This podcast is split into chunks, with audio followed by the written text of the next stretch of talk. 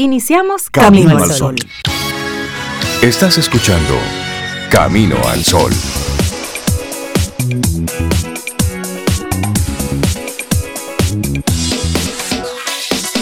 Buenos días, Cintia Ortiz, Obeida Ramírez y a todos nuestros amigos y amigas Camino al Sol oyentes. Buenos días en esta hermosa mañana. ¿Cómo Ay, sí, hermosa es, Rey. Buenos días. ¿Cómo estás, Cintia? Buenos días. Laura Sofía, que también anda aquí, Camino al Sol. Y a todos nuestros amigos y amigas ya que nos acompañan café en mano en el día de hoy. Así es, café en mano. Buenos días. Aquí tenemos café en mano. bueno, esa es la forma de empezar bien el día. O el té para el que le guste el té. Buen día, Sobe, Rey, Laura. Y buenos días a ti, Camino al Sol oyente. Feliz miércoles. Yo estaba mencionándole tempranito a Rey, que eran las 6 de la mañana, 6 y 15 de la mañana. Yo le dije, mira, formalmente primer día de verano, segundo día de verano. Segundo día. Formalmente, ¿verdad? Pero ese sol estaba como entrenando desde enero porque yo sentí el cambio. y es eso, estar bien despiertos hoy, estar activos hoy y preguntarte a través de, de las diferentes plataformas que tenemos, ¿cómo te fue? ¿Cómo va tu semana? ¿Cómo arrancó la vida? ¿Cómo están tus titulares? ¿Cómo van los tuyos? Porque cada día vamos sumando más cosas a toda esta a todo esto que está pasando, que siempre ha pasado, que está pasando, que pasará. Pero cómo van, cómo va tu vida, cómo van tus planes, cómo van tus proyectos, cómo va esos objetivos que trazaste a principio de año. Y estamos a mitad de año. ¿Cómo van esos balances? Sí, ir ajustando, revisando para ajustar las velas. O ya simplemente soltaste porque total el año se fue. No, no, no. Todavía el 2022 promete y mucho. No, no, no. Todavía un 23 de diciembre el año promete. Claro. Porque le quedan días. No, y no todo tiene que ir, tú sabes, viento en popa, todo perfecto. No, la vida no es así. Claro. Hay que hacer ajustes. Si algo no le ha estado saliendo bien, deténgase, mire y ajuste. Sí, de repente te das cuenta de que no es eso o no es por ahí o no no es ahora. Hay que variar la estrategia. Es eso. Entonces te queremos compartir de inmediato nuestra intención, nuestra actitud camino al sol para hoy. Sal de cualquier espacio que haga tu interior un escándalo. Ay, sí. Pero salga corriendo. sí. Corriendo y consciente. Es un llamado a la auto, autopreservación, señores, por autopreservación. Lo que a usted le hace daño, la persona que a usted le hace daño, el espacio que a usted le hace daño, el consumo que a usted le hace daño, es usted el primer llamado a cuidarse, a salir huyendo, como dice Sobe, corra, pero es el primer llamado, usted, tú, yo, Sobe con Sobe, yo conmigo, Rey con Rey, y tú contigo. El autocuidado es importante. Autocuidado. Sí. Autocuidado. Un lindo llamado en el día de hoy. El egoísmo sano. Claro. Eso es válido. Y, y así mismo hacer un, un llamado a la atención a nosotros mismos. Por un lado, nos estamos quejando muchos de lo que está ocurriendo con en las redes sociales, lo que está ocurriendo con la música, con las letras de las canciones, pero al mismo tiempo pregúntate tú, papá, mamá, y en este momento queremos hablarle así como que a los padres. Te quejas por un lado de eso, pero ¿qué estás consumiendo tú? Exacto. Entonces, recuerden que los niños son esponjas y ahí tenemos que hacer un llamado a la atención. A propósito de muchas cosas que hemos estado viendo en estos últimos días, muchas informaciones que están saliendo en los medios de comunicación. Recordar que los niños, los adolescentes, son esos elementos y seres vulnerables que están en una etapa de esponja, ellos están simplemente absorbiendo. Y los niños lo que necesitan son límites de parte nuestro. Pero esos límites deben venir a propósito de un nivel de conciencia de los padres. No es no porque no, sino esto tiene un propósito y está dentro del marco de formación, de regular todo lo que vas formando como familia. Entonces, te estás quejando de la sociedad. La sociedad es un reflejo de lo que está ocurriendo en la familia. Entonces, miremos lo que está ocurriendo dentro de las familias. Y esto de sal de cualquier espacio que haga a tu interior un escándalo.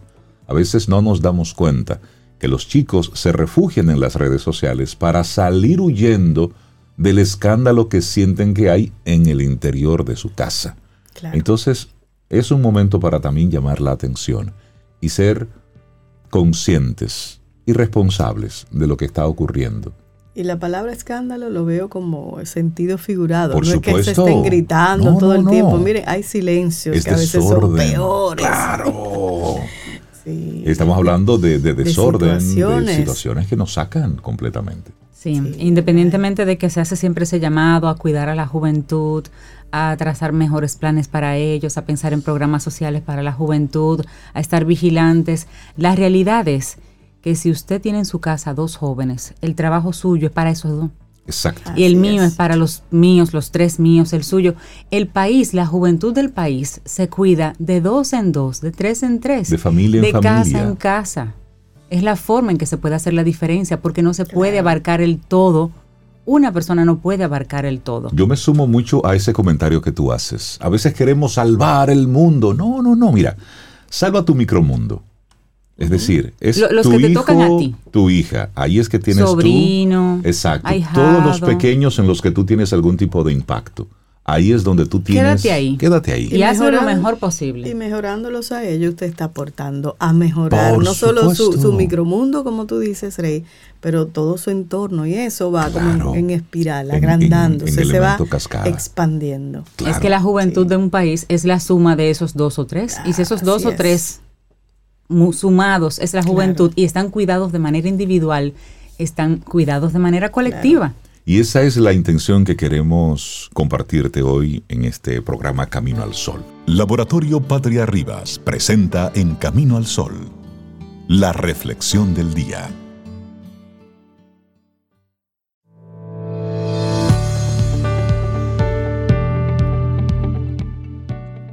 La gratitud desbloquea la plenitud de la vida. Convierte lo que tenemos en suficiente y más. Convierte la negación en aceptación, el caos en el orden, la confusión en la claridad. Puede convertir una comida en un festín, una casa en un hogar, un extraño en un amigo. Una frase de Melody Berry. Seguimos avanzando en este camino al sol. Nuestra reflexión para esta mañana. En medio del caos, calma. Ay, sí. Y no es fácil, ¿eh? Vivir en medio del caos. No es sencillo mantener el equilibrio cuando llegan embestidas, cuando el viento se arremolina entre el cabello y nos susurra al oído mensajes de miedo con sabor a incertidumbre. Estamos diseñados para anticiparnos, para responder emocional y cognitivamente de manera precipitada cuando el pánico nos asalta. Sin embargo, lo ideal en medio de estos escenarios, como dice Rey, es la calma. Calma. Calma. Y la palabra miedo va mucho más allá del malestar del momento. En sí contiene todo ese caleidoscopio que integra desde el fantasma del comportamiento más irracional hasta esas reacciones más integradoras. Esas que asumen el temor pero optan por afrontarlo mediante conductas proactivas para dar solución a un problema. Ya señalaba el psiquiatra Carl Augustus Menninger que los miedos pueden educarse y que es entonces cuando damos los pasos más firmes.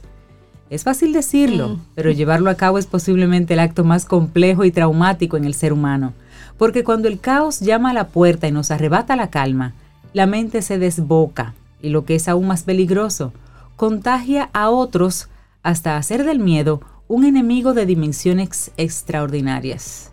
Lo ponemos grandote. Así es, bueno, y en estos contextos, debe germinar la calma. Esta dimensión también puede entrenarse porque al fin y al cabo el propio miedo, la ansiedad, los comportamientos irracionales son un dragón más de esos que podemos aprender a contener. Hay personas que a veces han enfermado, metafóricamente, por el aluvión de malas noticias que se transmiten a través de la televisión, la radio, las redes sociales, el comentario, el boca a boca, el fake news, las noticias falsas, eh, todo, eso. Entonces, en parte porque pareciera que los datos inquietantes, los hechos preocupantes, los mensajes negativos opacan las cosas positivas. Es más, por medio, por término medio, las noticias negativas siempre se comparten antes que las esperanzadoras. Los hacemos sin aplicar siquiera el filtro de la prudencia, sin valorar a veces si esos hechos son ciertos o no. Bien, Es verdad que tenemos derecho a saber que la información es poder y que hay que estar en contacto con la realidad inmediata, pero hay momentos en que las circunstancias y determinados hechos los interpretamos como abrumadores y entonces de pronto despierta en nosotros un sentimiento, el de la impotencia. No saber qué puede suceder mañana es sin duda lo que más nos asusta y también nos limita y nos paraliza. Así es, porque somos criaturas habituadas a tener el control sobre su realidad inmediata, o al menos a pensar que es así que lo tenemos, y a experimentar de pronto que estamos en medio del caos, que lo que ayer dábamos por seguro hoy es incierto o ya no está, nos duele y nos perturba. Pero entonces, ¿qué podemos hacer ante esas circunstancias? En un contexto de incertidumbre aumenta la ansiedad. A ello se le suma otro factor, el entorno, la información que recibimos, las personas que nos rodean contagiándonos sus emociones, sus miedos, y nada eleva tanto la angustia como el no saber, como la propia incertidumbre. Y un ejemplo, es mucho peor no saber si vamos a perder el trabajo que tener ya la certeza de que lo hemos perdido. Exacto. Uno se queda ahí como hace rato, tú sabes. Y el cerebro actúa de forma diferente. Es necesario, por tanto, que aprendamos a tolerar la incertidumbre. Debemos asumir que aunque no tengamos el control sobre ciertas cosas, sí tenemos el control sobre cómo elegimos reaccionar ante ellas. Y eso dice el jingle de Camino al Sol. Esa es la clave. Esa es la clave. Esa es. Actuar con calma es la mejor actitud. Es nuestra propuesta en el día de hoy. Es el enfoque mental mediante el que podemos responder de manera más acertada, más razonable, más ajustada, dando lo mejor de nosotros mismos. En medio del caos, los pensamientos catastróficos no ayudan, sino que nos hunden. En medio de las dificultades, de un escenario de dudas o de problemas, la mente debe ser nuestra aliada y no es adversaria que nos entorpece a cada paso. Por tanto, es vital que seamos capaces de limpiar de nuestro enfoque cotidiano el pensamiento que entorpece, alimenta el miedo y que en lugar de ayudarnos a dar una solución, añade un problema más. Seamos conscientes de ellos y eliminemos el diálogo interno negativo. La calma debe ser ese faro capaz de guiarnos en la oscuridad. Y en medio del caos, ¿quién elige ser? Bueno, responder en épocas difíciles a la cuestión de quién deseamos ser puede ayudarnos en medio del caos, el héroe o la víctima, quién sirvió de ayuda o empeoró aún más la situación, alguien de quien sentirse orgulloso o una figura que eligió el inmovilismo y el pánico. Tú eliges, tú decides qué estela y qué impronta vas a dejar en esos días en los que estamos obligados a dar lo mejor de nosotros mismos. Así es, y en escenarios de crisis, la calma es esa compañera capaz de trazar caminos más serenos y acertados. Con ella de la mano, vemos las cosas con mayor nitidez para saber reaccionar, ser proactivos y responsables. Es momento de activarla. Es hora de que en un presente de cambios e incertidumbres actuemos juntos, pero con serenidad, con inteligencia y con aplomo. En medio del caos, calma. Escrito esto por Valeria Sabater y lo compartimos aquí hoy en Camino al Sol. Laboratorio Patria Rivas presentó En Camino al Sol la reflexión del día. Ten un buen día, un buen despertar. Hola. Esto es Camino al Sol. Camino al Sol.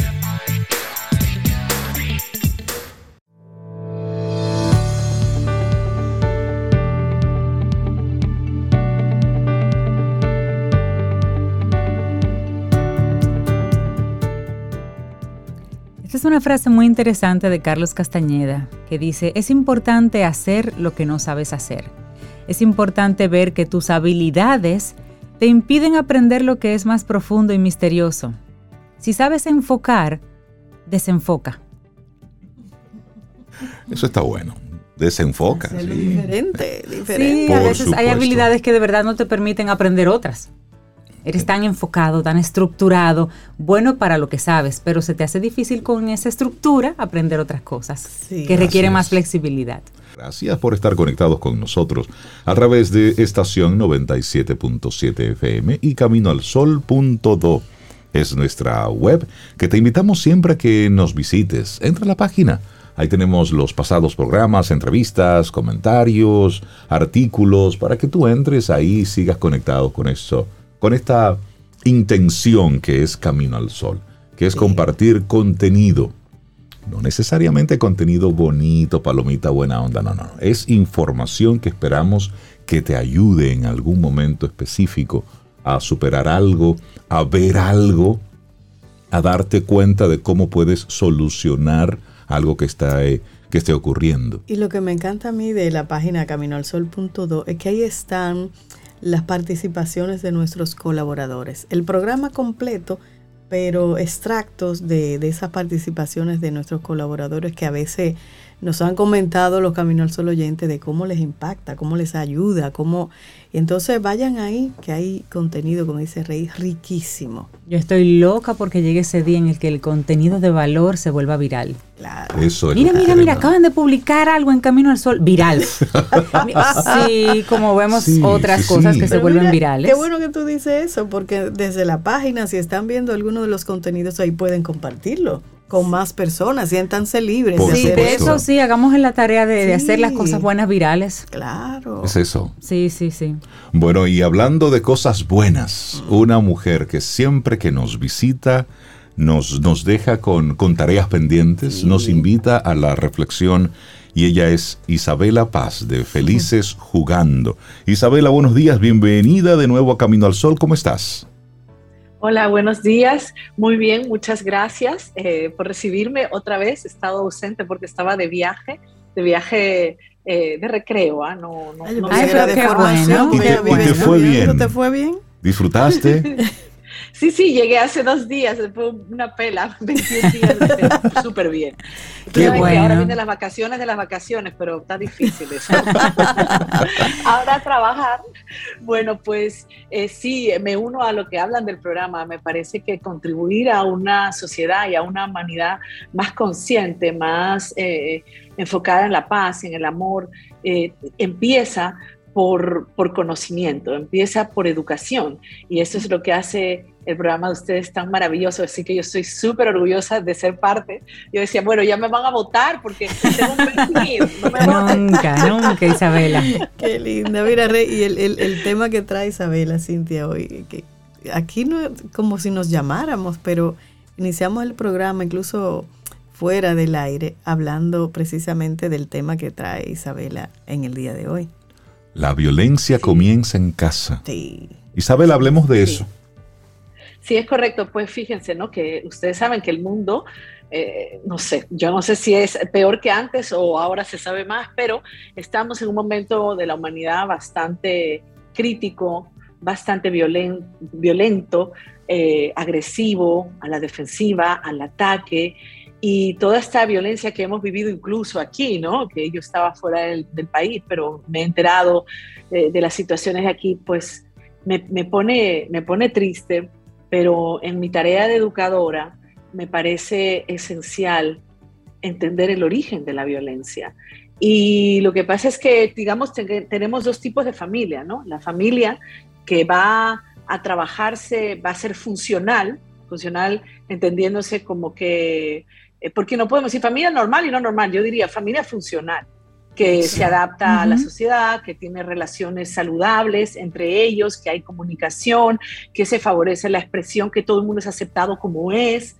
Entonces, luego está la familia disfuncional y lamentablemente la familia disfuncional eh, generalmente suele eh, ser eh, un tipo de actitudes, de conductas, de forma de pensar, de forma de relacionarse, que se pasa de una generación a la otra. Entonces, bueno, ¿cómo, cómo hemos normalizado? Y luego, claro, en consulta me encuentro el otro día, yo no sé si lo compartí aquí, pero el otro día unos padres me contaron que, que habían cogido un curso de cómo dar pela al, al hijo. Y ¿Cómo? yo me quedé shock, digo, sí, sí, ¿cómo? O sea, Pero eso, Bueno, eso, eso fue aquí. sí, sí, eso fue aquí. ¿Cómo Entonces, dar pela a los hijos? Sí, no bueno, doy según, según ustedes saben, en un esquema religioso, ¿verdad? Ah, oh, Eh, la, my la Ya me vara, ya lo usan la. Biblia. eh, yo que soy una persona creyente, ante todo, yo quiero decirles que pues me puse grave y le dije así, pero no lo puedo creer. 2022. Bueno, ahí me di cuenta lo normalizada que está la violencia. Y claro, tenemos que entender algo. Un cerebro en crecimiento, en maduración, como es el niño, es, es nuestro cerebro se imprime de experiencias. Se imprime, vamos a suponer, vamos a imaginarnos como una masilla que tú le pones un molde de una casita y te sale una casita, ¿no? Entonces, las experiencias se registran en el cuerpo, en las células, incluso antes de nacer. O sea, fíjate que las experiencias de la mamá quedan en las células de los bebés. Y esto es muy importante porque esto abre otras puertas y otros cuestionamientos que no voy a entrar ahora. Eh, pero, ¿qué quiero decir? Que todo el entorno que sea un entorno violento, y quiero decir aquí que hay muchas formas de violencia. Entonces, quiero traer algo. Yo vi en el avión, cuando veía, una película que no sé si la han visto, que se llama The Lost Daughter, La hija oscura. ¿La han visto? No. No, la he visto.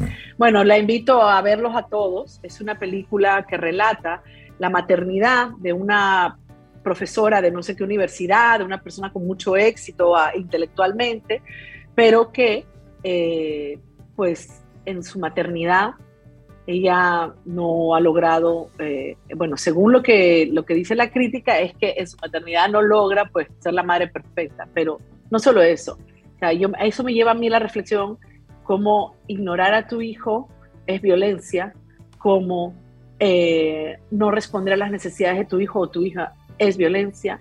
O sea, la violencia educativa no es solo el castigo físico, no es solamente, ¿no?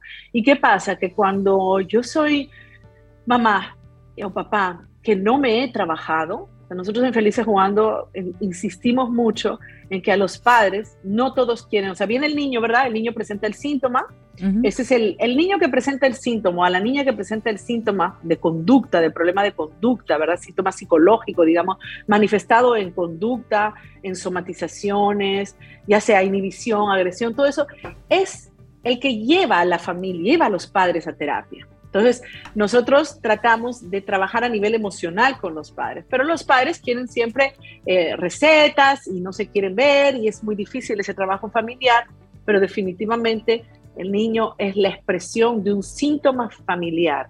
Y eso es muy importante, ¿no? Entonces, claro, eh, volviendo al tema de la violencia, ¿por qué traigo a colación? Porque muchas veces el, el niño o la niña es la que hace la conducta agresiva y papá o mamá no están conscientes de sus formas de agresividad. Muchas veces no es castigo físico, vuelvo y repito, el control es una forma de agresividad, la vergüenza, nosotros tenemos una educación que avergüenza al eh, tenemos que entender que un niño de 7 o 7 años o hasta los 7, 8, todo lo que le suceda lo va a interpretar como que hay algo malo en él, entonces, si tú corriges con, humillación, con burlas, con gritos, o si tú ignoras, como por ejemplo, yo estaba en una familia afuera en mi viaje y el niño de tres años estaba siendo niño de tres años, es decir, ¡ah! emocionado porque ahí y el papá le ha saltado con que en este momento nadie te quiere ver.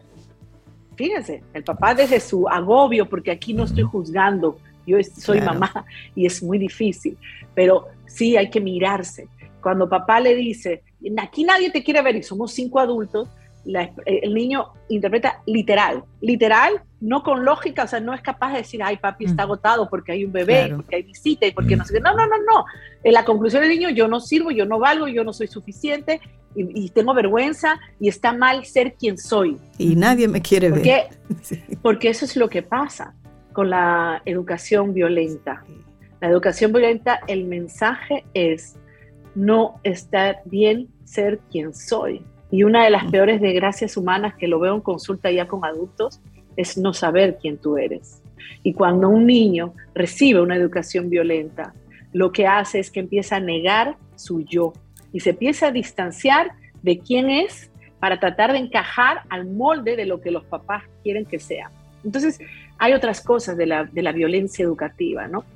Eh, porque los adultos que van a consulta con los padres, ya sea adultos o padres, no, no, mira lo que me, ustedes lo han oído, mira, a mí me dieron pela, pero me la merecía, o mira cómo estoy, o sea, tú estás tan desconectado que no eres capaz de ver la secuela de la violencia educativa. Y no solo eso, los niños que reciben violencia educativa van a repetir, van a hacer eso que ellos recibieron con otros. Claro, porque lo que están haciendo es ah, lo que están haciendo es simplemente modelando lo que hicieron con ellos. Lo que aprenden. Exactamente. O sea, eso es tan simple en el sentido de que yo yo me voy a manejar en relación a lo que yo viví en mi casa.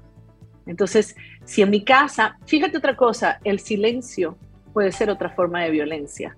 Es decir, la indiferencia por ejemplo, un niño que está llorando pidiendo, y en esa película se ve claramente que las niñas, ella tenía dos hijas, eh, la, de, la de la hija oscura, se la han traducido eh, la película, y ella, ella, la niña está, mamá, dame esto, mamá, dame otro, y la mamá directamente, hay una, se corta, y la, la, se corta el dedo y la niña le dice, dame un besito, dame un besito, y la mamá se levanta y se va, y, no, y la ignora completamente. O sea, eso, eso es una forma de violencia tremenda.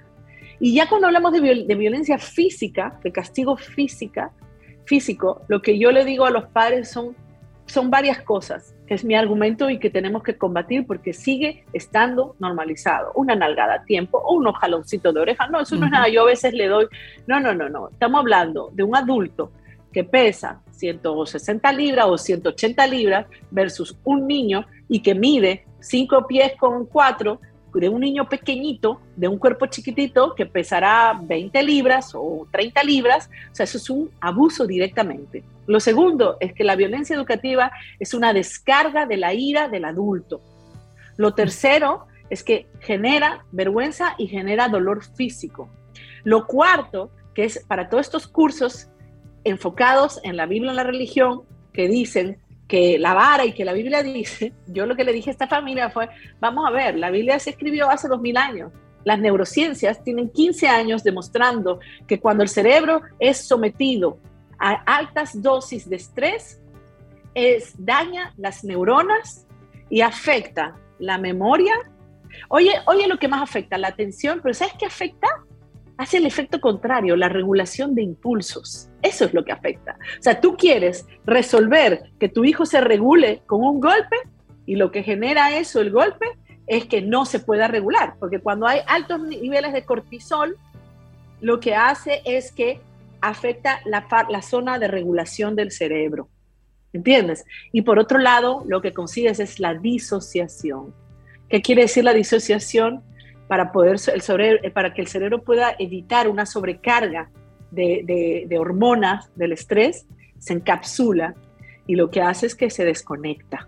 Eso pasa en los robos, en la violación, eso pasa en los gritos, en la humillación, en el castigo físico. Entonces, cuando tenemos a, niños que van creciendo en desconexión, aparte de que es un trauma relacional, de una herida relacional, de una herida del vínculo, lo que estamos sembrando es el terreno para la adicción, y estamos en una sociedad compulsiva y les digo, la violencia es adictiva, la violencia es adictiva.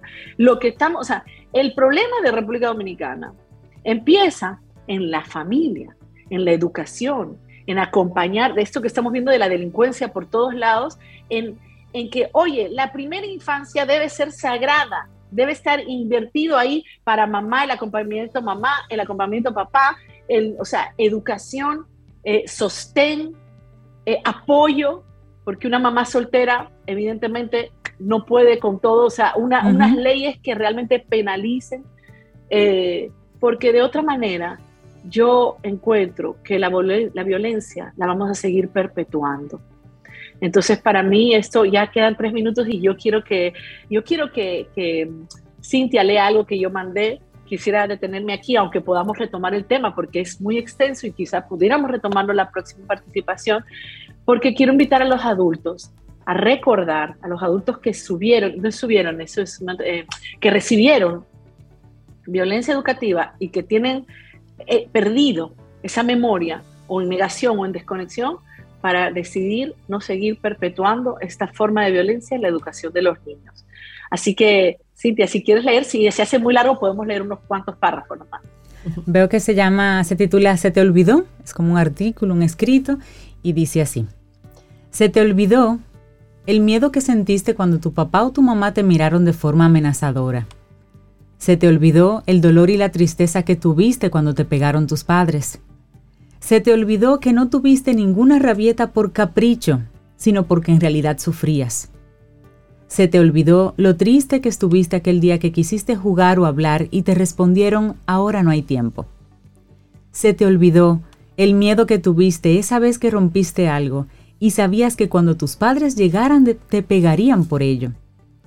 Se te olvidó que en esa rabieta que tuviste no querías un castigo, querías que te comprendieran y te consolaran. Se te olvidó la impotencia que sentías cuando te ignoraban y era cuando más los necesitabas. Se te olvidó que tu pequeña pancita se llenaba muy pronto y lo mucho que te disgustaba que te obligaran a comer. Se te olvidó que quisiste más abrazos, más pláticas amorosas y no castigos. Se te olvidó el pavor que sentiste cuando te pegaban, que te dolió más el alma que el cuerpo. Se te olvidó que no querías quedarte sentado y quieto, que te encantaba correr, explorar, jugar. Se te olvidó lo avergonzado que te sentiste cuando te obligaban a saludar a la fuerza a los demás. Se te olvidó la cara de pánico que hacías y lo fuerte que latió tu corazón cuando veías a papá o a mamá furiosos contigo. Se te olvidó que nunca entendiste por qué todos decían que te faltaban límites cuando tú solo sentías que te faltaba más tiempo y amor. Se te olvidó que derramaste lágrimas de miedo y tristeza cuando escuchaste a tus padres discutiendo. Se te olvidó que tu cama favorita era la de tus padres y cuánto añorabas dormir allí cuando te sentías solo o con miedo. Se te olvidó que a veces retrasabas la hora de dormir solo para pasar un poco más de tiempo con ellos. Se te olvidó el coraje que te sentiste cuando te comparaban con otros niños. Se te olvidó que fuiste niña. Se te olvidó que fuiste niño. Se te olvidó que también sentiste.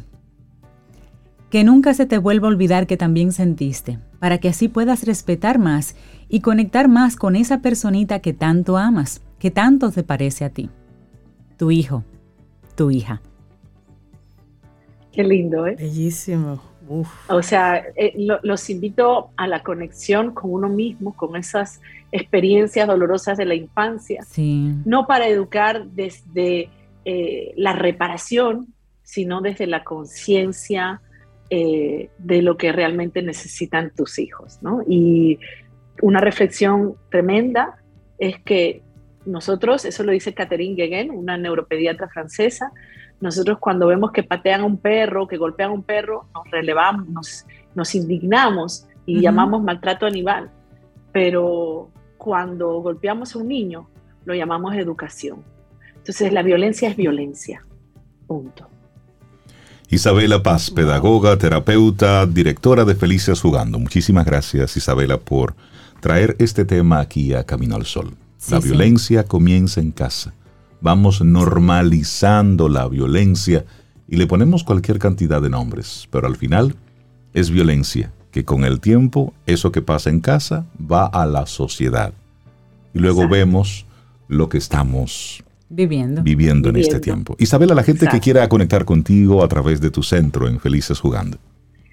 Sí, estamos en las redes, arroba felices jugando, eh, estamos en, la página web de Camino al Sol, eh, también tengo un perfil personal, Isabela Pazge, y pues ustedes saben, eh, mis incursiones en el podcast, que ahí van poco a poco, arroba depende de mi punto podcast. y nada, los invito a ver esa película de reflexión, La hija perdida. sí, sí, ya la estamos buscando. Muchísimas, gracias. Isabela. Muchas gracias. Gran abrazo. Excelente día. Ten un buen día un buen despertar. Hola. Esto es Camino al Sol. Camino al Sol.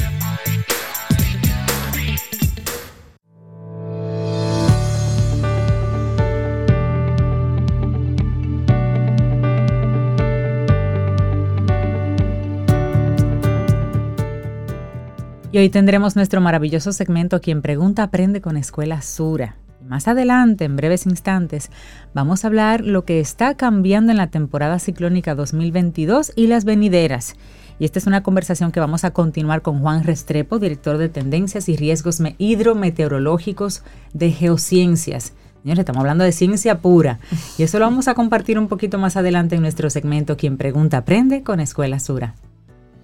Bueno, y nosotros seguimos aquí conectando con gente chévere, gente que, gente que nos gusta, gente que nos aporta cada vez que tenemos la oportunidad de tener una conversación. Y hoy, darle los buenos días y la bienvenida a María Eugenia Ríos Lamas, psicóloga, docente, directora de Nueva Acrópolis Dominicana, la mujer que trae la filosofía a Camino al Sol. Maru, buenos días y bienvenida de nuevo a Camino al Sol. ¿Cómo estás? Muy buenos días, estoy muy bien y gracias por esa bienvenida. por esa presentación, ¿verdad, Mar? Presentaciones, no importa, me las repites todas cada 15 días, pero me hace feliz. Filosofía en cucharitas, como nos trae María Eugenia. Filosofía en cucharitas, en pequeñas dosis, cómodas dosis. Bueno, y hoy la, la invitación que nos haces con el tema que vas a tocar, la importancia de una visión objetiva. Objetiva. Eh, y mire, y normalmente en toda mi trayectoria, yo que soy de la época dinosaurica, entonces... Señora, que la oye. Eh, estoy, acompañando, tengo muchos alumnos, gente conocida, hago tutorías y normalmente me doy cuenta del trabajo que hay que hacer entre la subjetividad y la objetividad. ¿Y por qué? Porque, bueno, porque sí, nosotros somos soñadores, humanos soñadores, eh, muy fantasiosos muchas veces, y hay que ponerlos en el aterrizaje, hay que poner los pies sobre la tierra. Totalmente. Y eso, y eso es importante que también una mirada filosófica, porque no crean que la filosofía uno anda pensando y soñando y qué sé yo, no. Es con los pies sobre la tierra, aunque el alma vuele a cumplir sus sueños. En este caso, la objetividad nos pone primero en latín. ¿Qué quiere decir objetividad? Poner por delante el objeto. Poner por delante para poder verlo en su totalidad, en toda su dimensión, con claridad y así entonces podemos, como decir, verlo en 360 grados. Esa es el, ese es el concepto de la objetividad ver la realidad. Ahora, la realidad vincula objetos, sujetos, hechos, eh, todo aquello que se manifiesta en una existencia física. Y de aquí depende, igual, la ciencia. La ciencia y la filosofía se juntan porque la ciencia nos dice, hay que realizar una buena investigación. Una mirada científica es verificar, comprobar, investigar, Bien, una mirada filosófica nos dice, bien, también revise, filosofía es la búsqueda de la verdad. O sea, buscar la verdad es la búsqueda de forma objetiva, hacer un análisis. Muy interesante, estamos viendo las dos, los dos elementos. ¿Y cómo es nuestra realidad? ¿Cómo vemos las cosas? Pues las cosas son como son y no como nos gustaría que sean. Nos guste o no, es así. Es, lo que hay. no. Y hay cosas que podemos cambiarla, que no nos gusten, dependen de nosotros. Y hay otras que no dependen de nosotros. Eso, miren, estamos claros en la objetividad. O sea, con, con una visión distorsionada, pues no podemos introducir cambios, no podemos hacer ni cambios en nosotros, ni cambios en el entorno, ni en los hechos, las circunstancias. Tenemos que tener una visión clara. La objetividad también establece una distancia precisa. ¿Dónde pongo el objeto? No lo puedo poner muy cerca porque no alcanzo a verlo. La cercanía no me permite ver las cosas. La cercanía con muchas personas, el afecto a veces no me permite ver las cosas. Tengo que ponerlo a una distancia adecuada. O sea, demasiado lejos tampoco, demasiado cerca tampoco, muy equilibrado. y sobre todo, que siempre mencionamos a este personaje tan adecuado para nuestra vida, que es la conciencia. Nos hace falta introducir en este equilibrio donde colocamos el objeto o el sujeto o la circunstancia, tenemos que elevar la conciencia para poder ver en una, en una totalidad. La objetividad en la filosofía es considerado como un valor, no como una cualidad, un valor. Está unido a otros valores como la sensatez, la prudencia, el discernimiento y ah, claro que sí, la pequeña, el chin, la pequeña chispita de sentido común, fundamental. Pero también está unido a la imparcialidad. ¿Por qué la objetividad y la imparcialidad? Porque para ser imparciales hay que ser objetivos objetivos. Entonces nos aproxima a la justicia, otro valor. Miren, miren cómo nos vamos relacionando uno con otro. Ecuánimes, honestos. ¿Por qué? Porque necesitamos rectitud y honestidad para ser objetivos. Ven ustedes qué importante es la objetividad. Ahora, eh, ahora sí le voy a poner el toque un poco filosófico y romántico, porque diríamos, el que se hunde en la profundidad de la tierra, en lo objetivo, objetivo, objetivo, pues no alcanza a ver el sol. Y el que se hunde en la materia tampoco puede percibir lo espiritual. Es decir, el balance del equilibrio. El balance del equilibrio, del punto medio. Pensar objetivamente, bueno, querer conocer la verdad. Y nos vamos acercando quizás cada uno de nosotros vamos teniendo una cara de la verdad, nuestra verdad. No tenemos la totalidad de la verdad, tendríamos que subir la conciencia para ver la totalidad. Pero hay personas que interpretan, y perdón, aclaro, no solamente interpretan la visión, sino malinterpretan la visión. Entonces, esto pues nos lleva a emitir juicios basados en prejuicios. Bueno, estoy hablando cosas bastante complejas, ¿eh? Bastante complejas. O sea, tomar conciencia de ello para ser objetivos, ordenar nuestras ideas, nuestros planteamientos, explicar claramente, poder hacer analogías y cuidado con la subjetividad extrema, porque está rodeada de... Mm, de emociones, a veces trivialidades, opiniones, prejuicios y claro, no nos permite ver la realidad como es.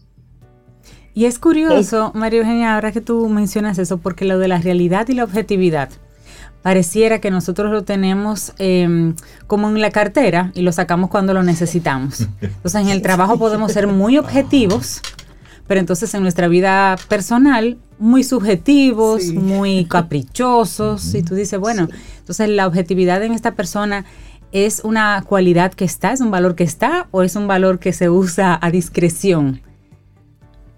Tienes toda la razón, debe ser un valor que se usa siempre, porque eso es para todo. Esto cuando estamos hablando de valores y luego ese valor se incorpora, se convierte en una virtud. O sea que ya es un valor. Mira, primero es una cualidad, luego es un valor y finalmente llega a incorporarse en nosotros para ser, para convertirse en una virtud. Ha producido una gran transformación. Y ahora, si quieren, lo voy a llevar, lo voy a poner aterrizadamente, esta visión objetiva, a lo que nosotros llamamos, queremos cumplir un plan, un proyecto, un objetivo, un sueño. Vamos a considerar nueve puntos, nueve puntos importantes para ver si se cumple o no se cumple. ¿Sí? Comenzamos. Entonces tendríamos que considerar primero, considerar nuestras capacidades, nuestras capacidades intelectuales, nuestras capacidades financieras. Tenemos los medios favorables para la sostenibilidad del proyecto o del plan que estamos realizando. Eh, otro punto, el tiempo. Podemos realizarlo en el tiempo fijado. Hemos visto en el plan las actividades que vamos a ir llevando poco a poco. Otro, el precio que voy a pagar. ¿Qué quiere decir con esto? Bien, la dedicación, la energía que voy a invertir. ¿Estoy dispuesto a hacerlo? ¿Son concretos? Si estos proyectos, planes son concretos, medibles, cuantitativa y cualitativamente, son satisfactorios, o sea que me produce alegría, eh, o sea, me llena, eh, me, me, llena como, como persona, me produce un estado del el alma superior, pues que me satisface totalmente. Otro punto puede ser comunicado, lo puedo hablar, como hay gente dice, no digas tu proyecto, no, no, no, más bien, puede ser comunicado. Sí, lo puedo decir a los cuatro vientos, a mis amigos, a mis familiares, lo puedo compartir con todos, porque es algo, es, es un sueño que yo le estoy ya dando poder, le estoy dando forma y lo estoy concretando. Son personales, estos sueños son personales, estos planes son personales personal e intransferible. O sea que depende única y exclusivamente de usted. De mí, exactamente. ¿Son negociables? Vamos a ver si son negociables. ¿Es todo o nada? No, esto se hace así o así. Pues espérese un momentito. Bien, he visto las posibilidades de hacer unos ajustes, de hacer unos cambios. Si es factible, entonces puede ser negociable. No seamos rígidos. Y la última, ¿son coherentes? ¿Es coherente este plan? ¿Coherente con mis valores, con mi vida personal, con mi vida familiar, con mi vida espiritual? ¿Es coherente con esos, esos sueños? Entonces, una visión objetiva es fundamental en la vida. Definitivamente la importancia de una visión objetiva. María Eugenia Ríos Lamas, estamos hablando de, de cómo ponerle conciencia a aquellas cosas que estamos haciendo en una especie de piloto automático. Si alguien en este momento se descubre en tus palabras diciendo, bueno, no he sido objetivo, ¿cómo puedo, aparte de pasar ese filtro que tú muy bien dices desde nuestra conciencia, pero ¿cómo puedo desde ese ejercicio de reflexión comenzar a ponerle objetividad y orden a las cosas que hago? Porque como caribeños que somos, somos muy espontáneos, somos muy reactivos. A veces simplemente es decir, yo voy a hacer porque tú estás haciendo, no necesariamente porque yo quiero hacer eso. Es decir, nos dejamos llevar por el calor de lo que otra persona está haciendo y ese fenómeno de yo también quiero eso mismo que tú estás haciendo. Sí. ¿Cómo controlar ese ese impulso que a veces nos lleva a tomar decisiones que nos comprometen de forma importante económicamente y o emocionalmente. Y al final no era lo que yo quería. No son coherentes, como dice María. Era una presión social. O fui yo simplemente que me lo puse solito. Claro, y las presiones, bueno, Importante aspecto. Primero, usted cálmese. cálmese. Entonces, bien, Reinaldo, siéntate, por favor, tomémonos un café. Entonces, orden en las ideas. Orden en las ideas, orden en los planteamientos. Incluso el plan tiene que ser paso a paso usted me tiene que dar los puntos importantes. Así cuando hago acompañamientos en tutorías gerenciales, a ver, ¿cómo vamos a realizar este plan? Paso a paso. Pero lo más importante que he visto, como tú lo has dicho, que somos caribeños y el que le ponemos el, el punto, y a veces todo creemos que es mágico, todo es mágico, Dios mío, pero por favor, ¿cómo va a ser mágico o si no, la palabra mágica? Eh, no, no, yo creo que a fin de mes Dios me va a ayudar para cumplir con los objetivos. Ay, ay, ay, ay. Y bueno, espérese, espérese, aterrice, porque yo soy la que tengo que ver con usted cómo vamos a cumplir con los objetivos. Claro. Entonces, es parte de la ilusión, el deseo que tenemos como, como personas. Entonces, hay que bloquear ese deseo perdón que ahora sea muy estricta, esa llamada ilusión, iluso, ilusorio, porque viene, revísenlo, viene de ilus, ilus, que quiere decir barro. Si, yo, si le cae agua, se diluye. Listo. Para interpretarlo bien. Entonces tiene que ser algo sensato, coherente, real, objetivo. Y tener esas ideas en orden. Primero es al revés Primero no hay que querer, primero usted tiene que pensar. Primero lo piensa y después lo que piensa lo quiere. No haga al revés. Yo quiero y después al final estoy pensando. Entonces no, primero más bien es saber querer. Esto equivale a saber pensar lo que queremos. Yo creo que son puntos importantes. Saber pensar lo que queremos. Primero pensar y luego querer. Esa es una visión objetiva. Creo que más claro de ahí, María Eugenia Ríos Lamas, la gente que quiera conectar con estas ideas de Nueva Acrópolis, ¿cómo, cómo está contigo? ¿Cómo Oh, participa bueno, de las ya actividades? son 24 años que, va- que estamos en este plan de la filosofía. Sí, nos conectamos con mucha gente. Quizás poco a poco, el paso a paso para comprender lo que la filosofía aporta a nuestra vida. Pero si no, no estuviera aquí, ¿verdad? Claro. No estuviera aquí. Aquí es, o sea que yo soy una muestra del aporte y de la transformación de la filosofía. Es eso. Y el entusiasmo siempre. Para este, para mañana jueves tenemos una charla, el cómo tomar decisiones. Cómo tomar decisiones a las 7 de la noche. Entren, por favor, a nuestra, nuestro WhatsApp. Eso sí, siempre me olvido del WhatsApp, del número. El número es, ¿cuál es? A ver, perdónenme. No, No, tranquila, eso- de- tranquila. eso de Nueva está- igual- Eso, eso es muy fácil, eso. Eh, sí, sí, sí.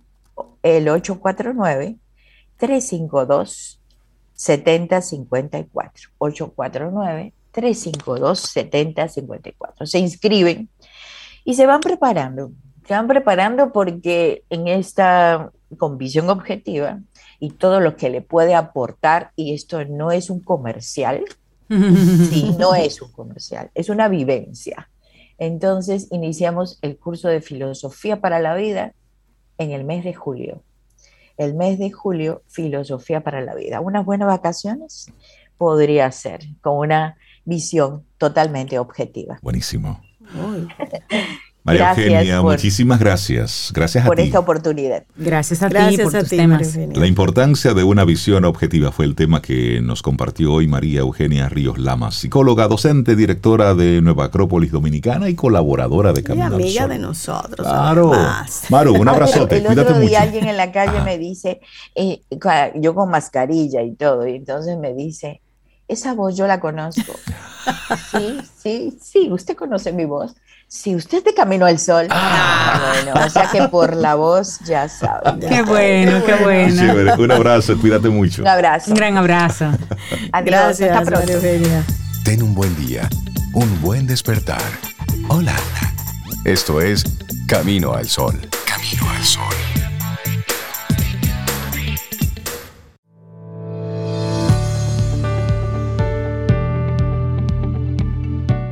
Y según una frase de Sofía Amoruso, la magia del caos es la idea de que un conjunto particular de creencias sirve como una fuerza activa en el mundo. En otras palabras, elegimos qué y cómo creemos y nuestras creencias son herramientas que luego usamos para hacer que las cosas pasen o no. Exactamente, así seguimos. Sobeida Cintia, Scout, siempre, listo. Siempre listas. Ah, sí. Darle los buenos días y la bienvenida a Luis Holguín y a Felipe Blonda en representación de la Asociación Scouts Dominicana. Buenos días y bienvenidos a Camino al Sol, ¿cómo están? Bienvenidos. Buenos días. Qué bueno tenerles Gracias. en el programa. Hablemos un Un poquito de la, de la Asociación de Scouts Dominicana, señor Holguín, porque vemos que tienen una jornada de promoción y captación de donantes voluntarios de sangre. Qué bueno que se, que se involucran también en... Bueno, ustedes están siempre involucrados con Sí. buenas acciones. Hablemos un poquito Ah. de este evento en particular. Así es, Cintia. Eh, gracias por la invitación. Eh, los Scouts dominicanos, eh, como tú has señalado desde hace mucho, como tenemos un énfasis en las acciones de servicio, parte de la filosofía del Scout es hacer una buena acción a alguien cada día. Y eso lo practicamos desde todos nuestros miembros, de los jóvenes, de, los muchachos de 7 años en adelante, estamos con esa eh, premisa esa misión de hacer una buena acción a alguien cada día. Los scouts, con el tema de la sangre, desde hace muchos años hemos estado ligados como donantes y como apoyo en acciones de captación de donaciones. Desde que se formó el Hemocentro Nacional, con la misión de crear fortalecer la Red Nacional de Servicio de Sangre, los scouts nos acercamos y hemos estado trabajando con ellos en la difusión de mensajes dirigidos a fortalecer la cultura de la donación de sangre voluntaria. Y esta jornada viene a ser un siguiente paso dentro de los varios que hemos dado junto a ellos y va dirigido a eh, difundir mensajes que ayuden a las personas a tomar eh, a fortalecer su cultura de la donación voluntaria de sangre y a decidir ser donantes de, sangre. Es bueno decir que tenemos un club de donantes de sangre, pero que nosotros no tenemos un banco, no somos proveedores de, sangre, sino solamente somos una institución que colabora en la promoción de la cultura de sangre y en la captación de los donantes, eh, las personas que quieren ser donantes voluntarios y esos, eh, esos datos de la persona la pasamos al Hemocentro, que es la institución que los eh, evalúa y programa su proceso de donación de sangre periódica a lo largo de cada año. Interesante. Felipe Blonda, ¿cuándo será realizada esta jornada de promoción y captación de donantes voluntarios de sangre? Bueno, la jornada ya, ya empezó, estamos en ella, eh, empezó el, 11 y terminará el 30 de este mes. Muy bien, ¿dónde, dónde se realiza esta actividad? Los requisitos, Exacto. me gustaría saber. Bueno, eh, parte de los mensajes que estamos transmitiendo van dirigidos a, responder muchas de las preguntas que se hacen y muchos de los mitos que las personas todavía en nuestra sociedad mantienen. Por ejemplo, es muy importante saber que eh, una persona puede ser donante a partir de los 18 años y puede ser donante también hasta los 65 años de edad. Eh, es muy frecuente que nos pregunten cuando hablamos con los grupos sobre si las mujeres pueden donar y, sí, las mujeres pueden donar hasta tres veces al año, cada cuatro meses.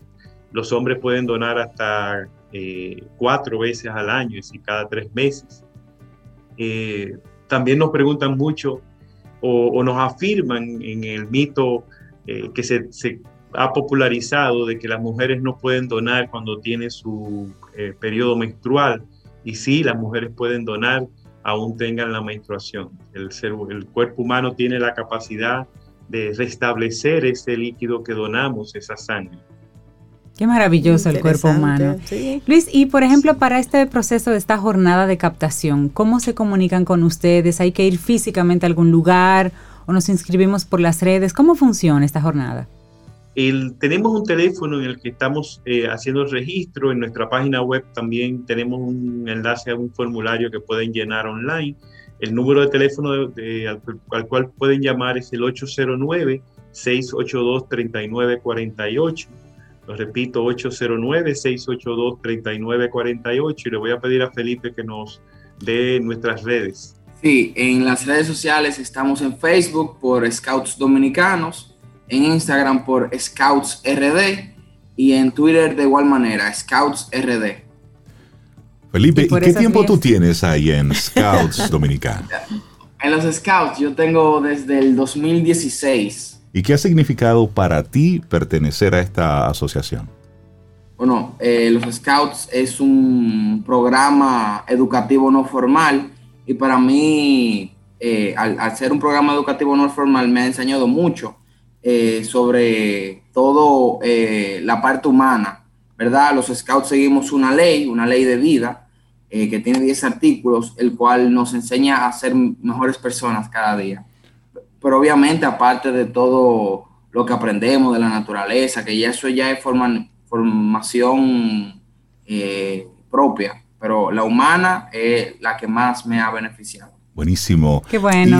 Luis Holguín, para los padres que en este momento están escuchando, escuchándolos y acaban de escuchar a Felipe, ¿cómo pueden acercarse a la Asociación Scouts Dominicana?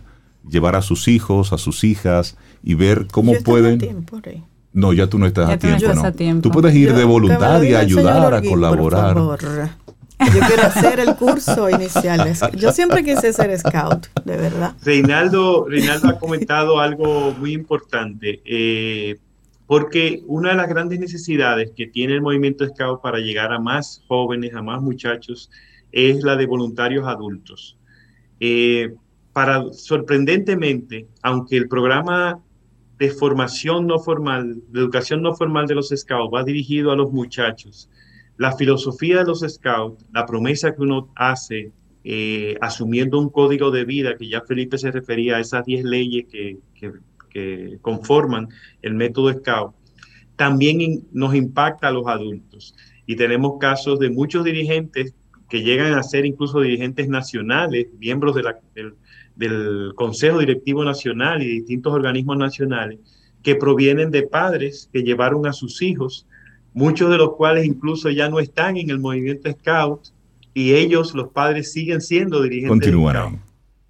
Muy es bien. Que, que, sí es interesante, los padres que deseen que sus hijos sean Scout eh, solo deben llamar a la oficina nuestra para ubicar qué grupo le queda más cerca. También está la opción de, eh, como ha ocurrido muchas veces, eh, de que los padres asuman el liderazgo para formar un nuevo grupo, ya sea en su comunidad, en una iglesia, en un colegio. todas esas posibilidades existen y, y de hecho, cuando los grupos scouts surgen de la participación y responsabilidad de los padres, pues tenemos mucho más eh, seguridad de que pueda ser un grupo que se mantenga, que sea autosuficiente, perdure por muchos años. Más sostenible. Buenísimo. Darle las gracias a Luis Holguín y Felipe Blonda, representantes de la Asociación Scouts Dominicana. Muchísimas gracias por hablarnos de esta jornada de promoción y captación de donantes voluntarios de sangre y al mismo tiempo hablar un poco sobre la Asociación Scouts Dominicana. En este momento necesitamos este tipo de asociaciones que inculque valores y que ayude a los, a los niños, a los preadolescentes, a los jóvenes, precisamente a eso, a ser un una mejor persona involucrados ahí. Estoy mirando el pensamiento scout y las no, promesas. Porque siempre listo sobre. Pero nosotros tenemos esa actitud, esa, Scout. Sí. Muchísimas gracias, que tengan un excelente día. gracias. Felipe, gracias. Lindo día. Un abrazo.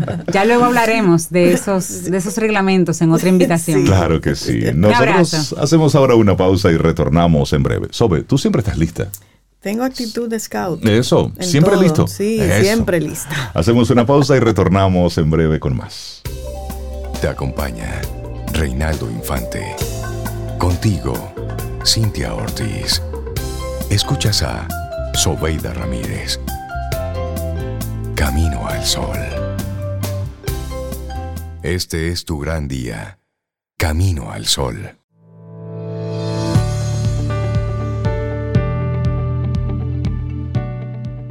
No permitas que el comportamiento de otras personas destruya tu paz interior.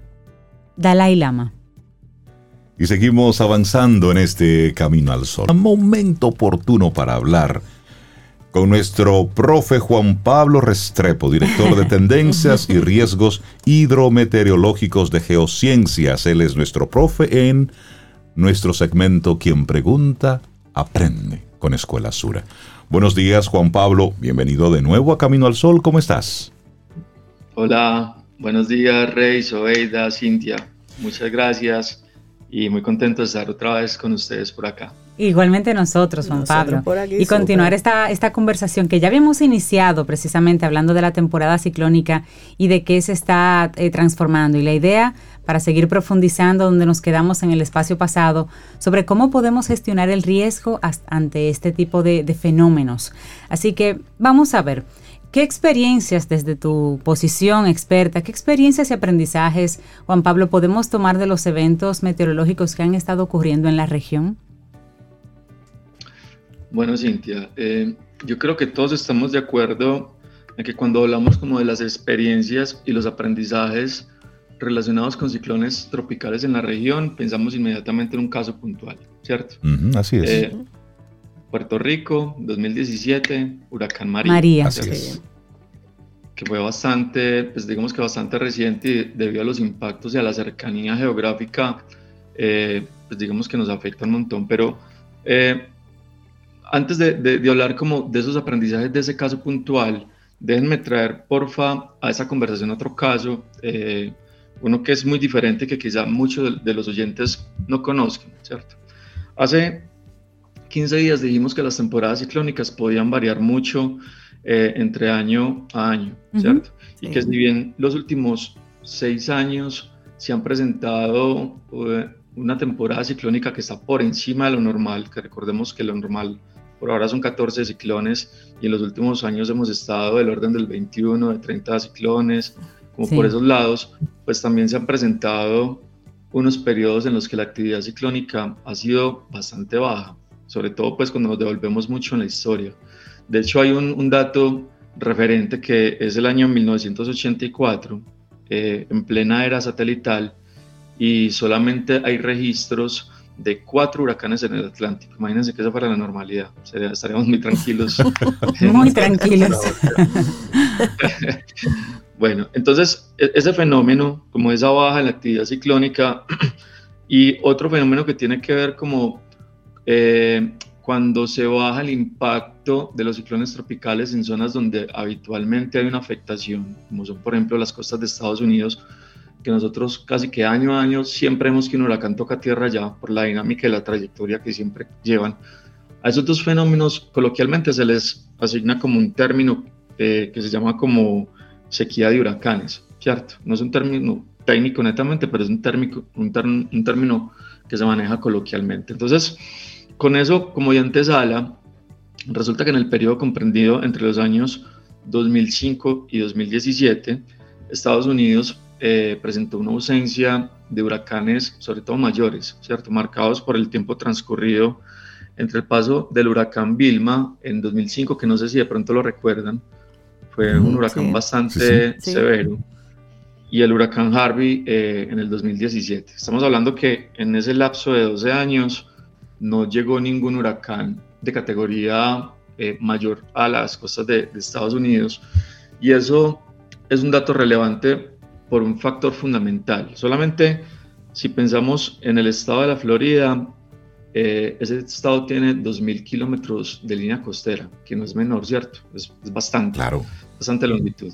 Y el 40% de los huracanes que impactaron eh, tierra en Estados Unidos desde 1851 hasta el 2010 lo hicieron justamente en las costas de la Florida. Entonces, para ponerle como números concretos a, este caso de estudio, en 160 años tocaron tierra 114 eh, ciclones tropicales, casi que tenían un ciclón por año, eh, por año tocando tierra. Entonces, obviamente, el tema de vulnerabilidad en, en, Estados Unidos, pues ellos están acostumbrados a manejar ese tipo de situaciones.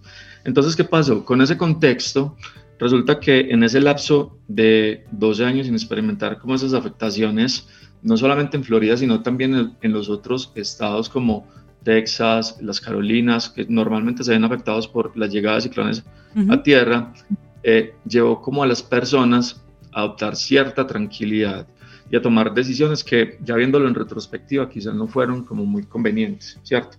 ¿Qué pasó? Las personas empezaron a ocupar y a construir sobre las zonas costeras, pues obviamente por las claras ventajas que hay vivir eh, en, el mar, ¿cierto? Cerca del mar, sobre todo en las Carolinas, Juan Pablo. Claro.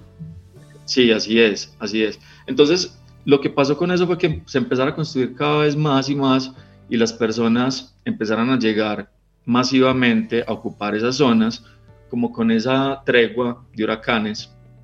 Y eso llevó, pues obviamente, a Estados Unidos a aumentar de forma importante su población costera, pero también de paso eh, su, población vulnerable, ¿cierto?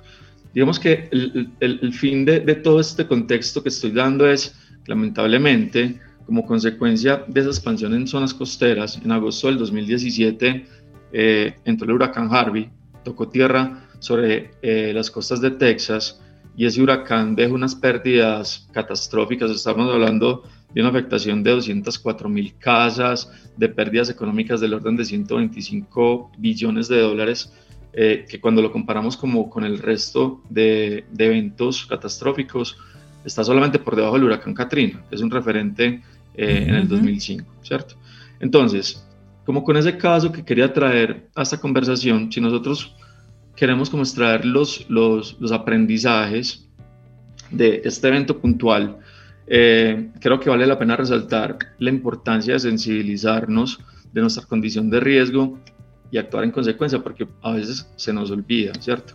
Al final del cierre de, de el espacio pasado, Rey dijo una frase que no la había escuchado y me pareció muy chévere y es, no en el sentido de preocuparnos, pero sí de ocuparnos, ¿cierto? Entonces, todo este tipo de, de, cosas que pasan, eh, el hecho o la invitación de asumir el nivel de riesgo en el que nosotros estamos, no solamente para huracanes, sino para cualquier fenómeno eh, o eventualidad que nos pueda interrumpir nuestra seguridad o nuestra competitividad, nos tiene que llevar a eso. Entonces, a mí me parece que si hablamos de aprendizajes, eh, digamos que poniendo un poquito eh, en stand-by el, tema de Huracán María, que es sin duda bastante relevante, este tema del caso de la sequía de huracanes en Estados Unidos es un caso que nos lleva como a invitar a cómo hacemos esa gestión. Yo creo que esa puede ser como la, la más relevante. Y totalmente de acuerdo contigo. Por ejemplo, el, el, último huracán que a nosotros nos impactó de forma importante fue hace 24 años, que fue el huracán George. George. Sí, cierto. Que fue un huracán que nos impactó. Hemos tenido tormentas, han ocurrido otros eventos en esos 24 años, pero así como que importante, importante. Y entonces un chico que nació hace 20 años, hace 22 años, no, no, tiene la experiencia de un fenómeno de esta naturaleza. Y eso hace, como tú muy bien dices, Juan Pablo, que uno baje la guardia, que uno piensa que esta es la normalidad, pero la realidad es que nosotros estamos en la ruta de los huracanes.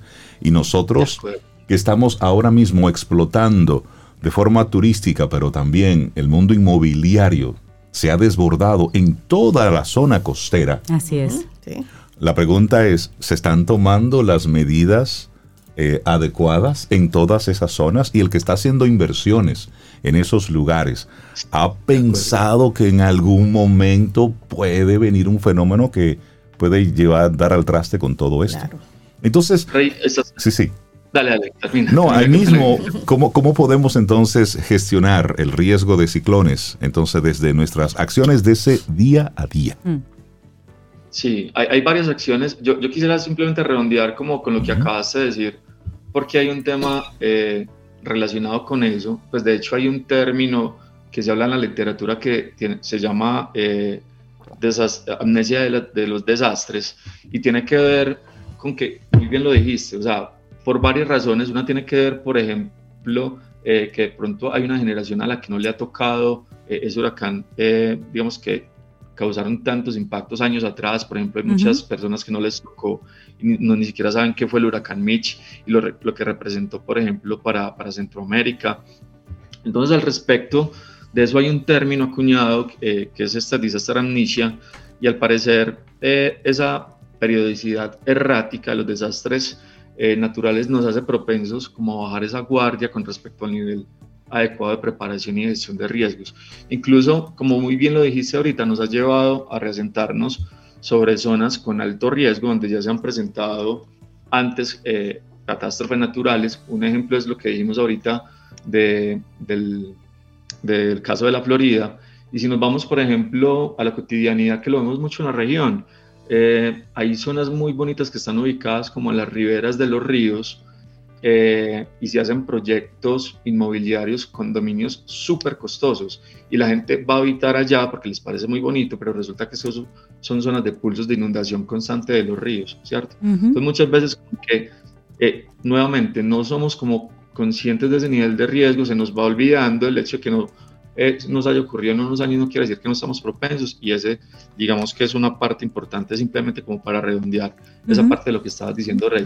Y, final, y, y, también, digamos que no quisiera dejar de, la, de lado como el caso del huracán María en Puerto Rico, porque puntualmente para lo que nos aborda a nosotros, hay dos aspectos o tres aspectos quizás que son bastante relevantes eh, con respecto a todo lo que estamos hablando de los aprendizajes que podemos sacar tanto de desde, digamos que la estructuración de planes gubernamentales de gestión de desastres y también nuevamente el tema de la sensibilización que es supremamente clave. Y esos tres factores eh, del huracán María tienen que ver, en primer lugar, que fue un evento bastante reciente, es que fue en el 2017, pero vamos a cumplir cinco años. En segundo lugar, la magnitud de ese evento fue bastante significativo. Estamos hablando de un huracán categoría mayor que tocó una isla muy cerca a donde nosotros estamos ubicados. Y en tercer lugar, eh, pues digamos que asociado con eso también la cercanía no solamente a República Dominicana, sino a los demás países de la región. Entonces ahí con el tema de, de, huracán María, simplemente como para traerlo nuevamente como a la, a la discusión, creo que desde los planes gubernamentales y las acciones que toman los gobiernos, sin duda, fue un caso que nos tuvo que llevar a ajustar como esos planes. Pensemos, por ejemplo, que una isla como Puerto Rico que está ubicada eh, en toda la ruta de los huracanes, como lo dijeron ustedes ahorita, que hace parte de un gobierno que se caracteriza justamente por la buena gestión de los desastres naturales, al menos eh, eso ha sido pues como su credencial histórica, y que se encontró tanta brecha cuando llegó el huracán María, después de, todo lo que pasó, pues obviamente a todos los gobiernos de la región eh, los debió haber llevado a sacar aprendizajes para ajustar sus, sus planes de, mitigación de riesgo. Y ahí digamos que desde nuestro día a día, y ya conectando con la pregunta Rey, y discúlpenme que me extendí un poquito, eh, que me hacías, es qué podemos sacar de ahí nosotros para poder, digamos que trabajar de forma tranquila, anticiparnos a eso. Yo creo que nuevamente es el tema de, la, de, concientizarnos y de ser, eh, digamos, como empáticos con lo que pase eh, en la región, no solamente en este caso en Puerto Rico, porque también nos puede pasar a nosotros. Claro, es decir, no, no verlo como un elemento aislado, porque si pasó allá, hay probabilidades de que también Todas para que pasen aquí. Juan Pablo Restrepo, muchísimas gracias por acompañarnos y hacer esta segunda parte de, de, la temporada ciclónica, de hablar un poquitito, de crear ese nivel de conciencia. Juan Pablo Restrepo, director de Tendencias y Riesgos Hidrometeorológicos de Geociencias, fue nuestro profe en nuestra escuela de Sura de hoy. Porque quien pregunta aprende. Y ah, nosotros hoy aprendimos mucho. Bastante. queremos seguir aprendiendo. Con Juan, mucho, Pablo. Juan Pablo. Que tengas este excelente día. Muchísimas gracias. Gracias, Juan Pablo. Gran abrazo, Juan Pablo. Buen día. Hasta luego, chao. Y esperamos que hayas disfrutado del contenido del día de hoy. Recuerda nuestras vías para mantenernos en contacto. Hola arroba caminoalsol.do. Visita nuestra web y amplía más de nuestro contenido caminoalsol.do. Hasta una próxima edición. Y pásala bien.